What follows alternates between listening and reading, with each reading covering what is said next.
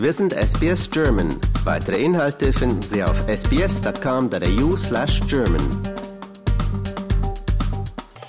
Also ich ähm, habe am Schauspiel Frankfurt angefangen als Regieassistent 2017, habe das äh, drei Jahre ungefähr gemacht, habe dann angefangen selber zu inszenieren mhm. und wollte natürlich auch die Theaterszene hier in Australien kennenlernen und habe mich, nachdem ich ungefähr anderthalb, zwei Monate hier war und mich so ein bisschen eingefunden habe, dann an Theatern beworben. Mhm. Allerdings erstmal nicht als Regisseur, weil ah, das ist, also mhm. hierher zu kommen, zu sagen, ich bin äh, Theaterregisseur aus Deutschland, ich möchte jetzt hier inszenieren, war erstmal nicht so leicht, sondern ich habe mich als Ascher beworben, also das ist so ähm, Front of House. Mhm. Und habe darüber dann Leute kennengelernt und dachte, ach, ich würde gerne noch was eigenes hier machen und was eigenes inszenieren. Und die Theaterlandschaft hier ist aber schon ein Stück weit anders als in Deutschland. In Deutschland gibt's ja das ähm, System der öffentlichen Theater, wo du äh, Staatstheater, Landestheater und Stadttheater hast, die im Vergleich zu Australien wirklich ziemlich gut subventioniert sind. Und von daher ist es relativ schwer, hier Theater zu machen, beziehungsweise von Theater alleine zu leben zu hier. Leben, ja, ja. ja. Also alle Schauspieler, Dramaturgen, Regisseure, die ich hier kennengelernt habe, die haben eigentlich ein, zwei, in Anführungszeichen, normale Jobs, um sich ihre Kunst dann leisten zu können. Hm. Was ich schade finde, weil ich hier wahnsinnig viele tolle Leute kennengelernt habe, hm. ähm, für die es aber echt nicht leicht ist, ähm, Theater und Kunst zu machen hier. Ja. Das hast es du aber geschafft. Und zwar mit deinem äh, Projekt, das du zurzeit äh, am Laufen hast, eine szenische Lesung von Chick. Das äh, Stück wird am Samstag um 14 Uhr im La Mama Theater in Melbourner Stadtteil Carlton aufgeführt. Erzähl uns doch mal, wie, wie kam es dazu? Chick ist ein Buch von Wolfgang Herrndorf und Wolfgang Herrndorf hat mich eigentlich schon länger begleitet. Chick ist ein bekanntes Buch, wird als Jugendroman beworben, ist aber eigentlich, wie ich finde, ein Buch für Erwachsene. Erzählt die Geschichte eines Roadtrips von zwei 14-jährigen Jungs. Mhm. Passend zu Australien. Passend zu Australien. ähm, und ich finde die Bücher von Wolfgang Herrndorf, Wolfgang Herrndorf kann in wenigen Sätzen ganz viel erzählen. Und für mich macht eigentlich gute Literatur aus, wenn ich ein Buch lese und da komplett drin versinke und es gleichzeitig bei mir ähm, ein Gefühl hervorruft, was vorher noch nicht da war. Das ist mir bei Chick passiert und auch anderen Texten Wolfgang Herrndorfs. Und da dachte ich, ähm, was wäre denn, wenn ich Chick hier auf Englisch mache? Ähm, wie kommt das beim australischen Publikum an? Können die was damit anfangen mit zwei 14-Jährigen, die durch Ostdeutschland in einem alten Lader einen Roadtrip machen? Um das geht es, ja? Um das geht es, genau. Mhm. Ähm, also das Buch heißt Chick, ähm, das ist die Abkürzung für Chisha Choff, ich kann es auch nicht richtig aussprechen. Das ist die eine Hauptfigur aus dem Buch. Die andere ist Mike. Mike ist 14 Jahre alt, ein bisschen ein Außenseiter in seiner Klasse. Und dann kommt eines Tages Chick in die Klasse, ein ähm, Spätaussiedler aus Russland, der, glaube zu dem Zeitpunkt seit vier Jahren in Deutschland ist und ähm, sich so ein bisschen hochgearbeitet hat. Erst Förderschule, dann Realschule, dann mhm. Gymnasium. Und der aber auch, als er in die Klasse kommt, auch erstmal ein Außenseiter ist und ähm, den Platz neben Mike auf der Schulbank zugewiesen bekommt und Chick ist auch jemand, also Mike beschreibt ihn im Buch als jemand, der eine Alkoholfahne zum Beispiel hat, der immer die gleichen Klamotten anhat. Also der ähm, mit seinem Bruder zusammenlebt und ähm, der ist auf jeden Fall nicht leichter zu Hause. Was auch ein bisschen eine Parallele zu Mike ist. Mike lebt zwar mit seinen Eltern ähm, eigentlich wohl behütet, allerdings ist die Mutter, fast wie eine Parallele zu Chick, Alkoholikerin. Mhm. Und ähm, der Vater ist kurz vorm Bankrott und auch kein wirklich guter Vater. Und das Buch erschien 2010 und aus dem Buch hat dann ein guter Freund von Wolfgang Herrndorf, der das zu dem Zeitpunkt nicht mehr konnte, da ihn der Gehirntumor so beeinträchtigt hat, ähm, ein Theaterstück gemacht, mhm. was auch in Deutschland wirklich sehr erfolgreich war. Ich, es war 2013 das meistgespielte Stück an deutschen Bühnen, noch vor Shakespeare-Stücken. Wow. Mhm. Und wird auch heute noch ganz oft gespielt. Und es ist so, dass ähm, das deutsche Buch übersetzt wurde. Also es gibt ein englisches Buch mit dem Titel Why We Took the Car. dieses deutsche Theaterstück wurde aber nicht übersetzt. Und jetzt habe ich mit Zustimmung des Rowohls Verlags das deutsche Theaterstück und das englische Buch genommen und daraus das englische Theaterstück gemacht. Mhm. Wie war das für dich?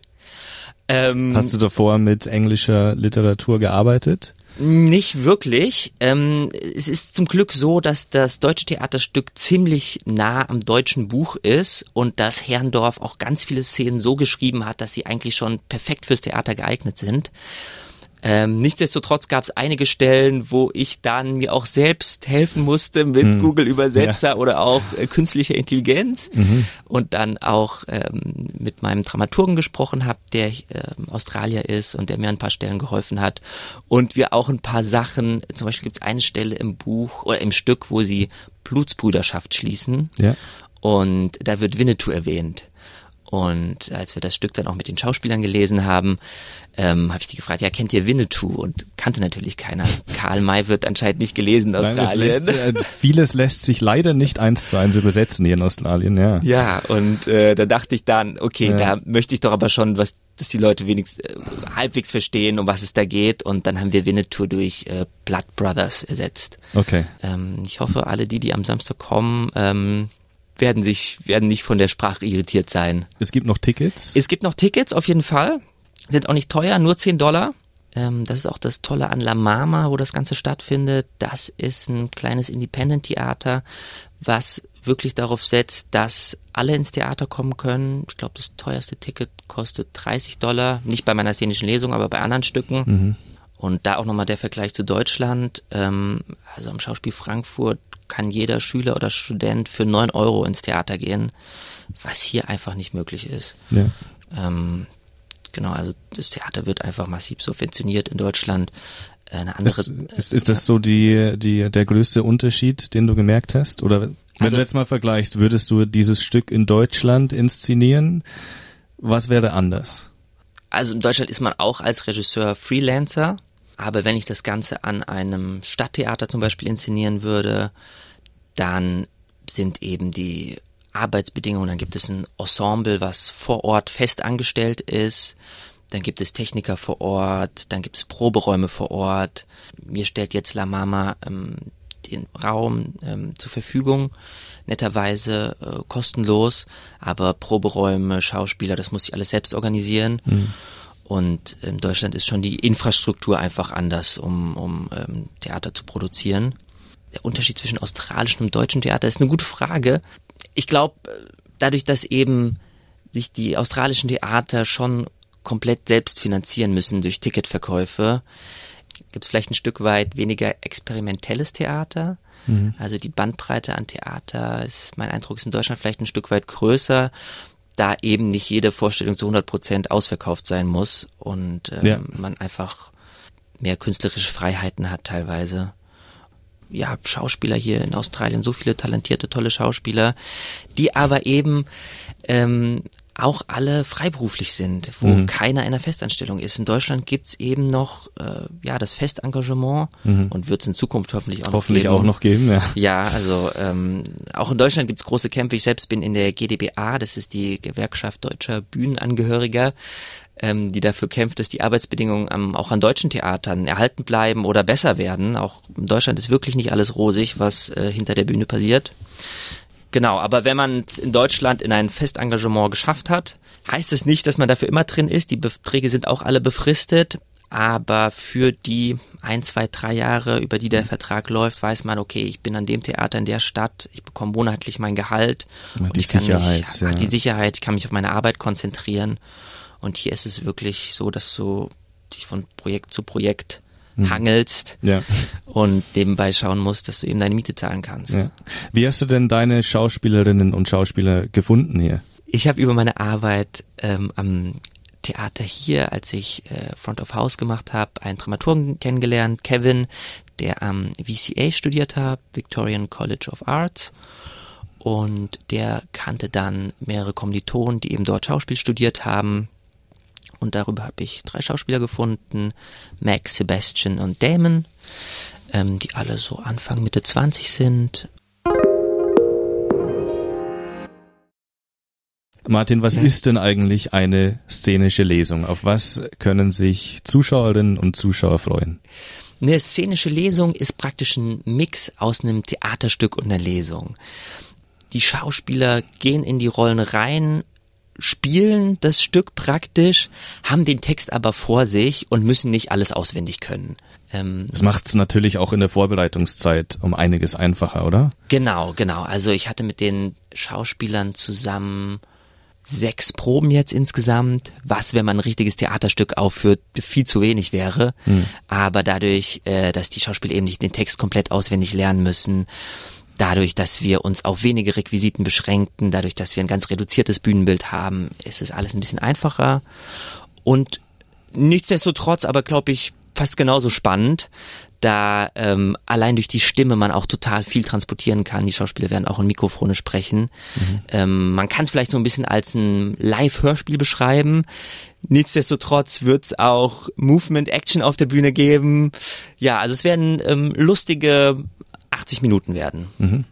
Du hast auch eine Stelle im Buch mitgebracht für uns, die du uns gerne vorlesen möchtest, ja? Ja, genau. Ich habe eine Stelle, die würde ich gerne vorlesen.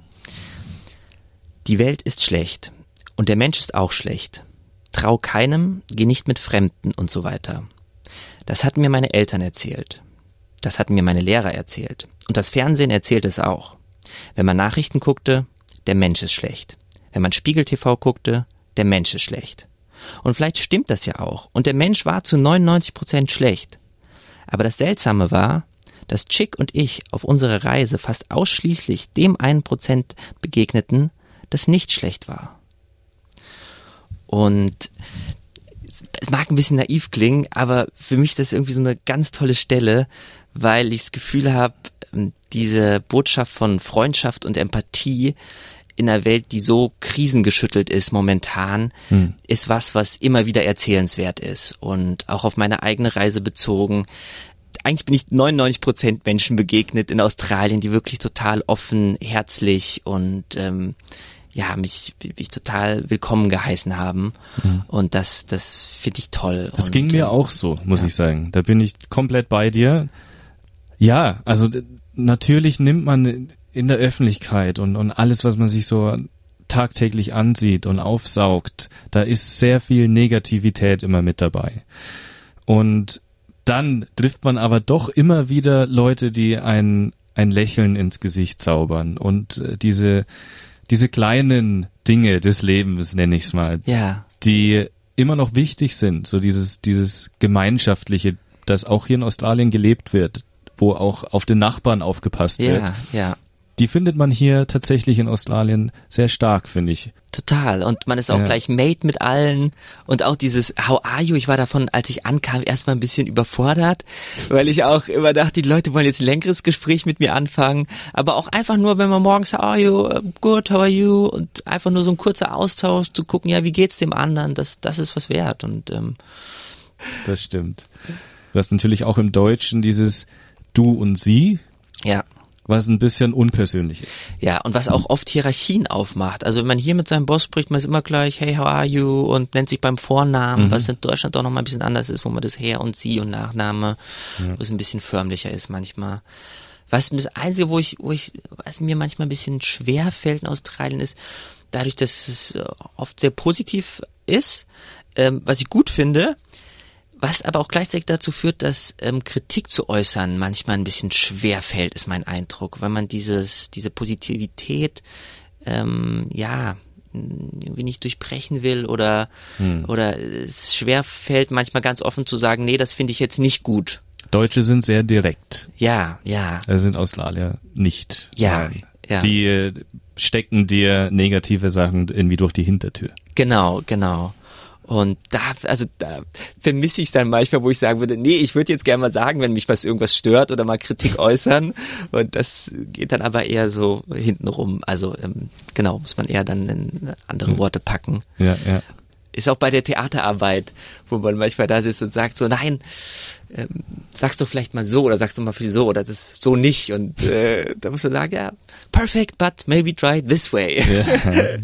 Wir freuen uns sehr auf das äh, Stück und hoffen, dass du den Saal füllst. Ja, kommt alle vorbei. Mhm. Samstag um 14 Uhr im La Mama. Genau, im La Mama Theater und die Spielstätte ist La Mama Courthouse. Das ist fünf Gehminuten vom La Mama entfernt. Bloß wenn ihr La Mama in Google Maps eingibt, dann La Mama Courthouse. Und ähm, man kann die Tickets online kaufen. Das ist noch ein bisschen besser, dann hat man sicher ein Ticket und wenn man aber einfach so vorbeikommen möchte, geht das auch. Ja, ich würde mich freuen, wenn wirklich viele Deutsche, aber auch nicht Deutsche vorbeikommen mhm. und ähm, sich das Stück anschauen. Danke, Martin. Danke euch. Liken, teilen und kommentieren Sie unsere Inhalte bei facebook.com/sbsgerman.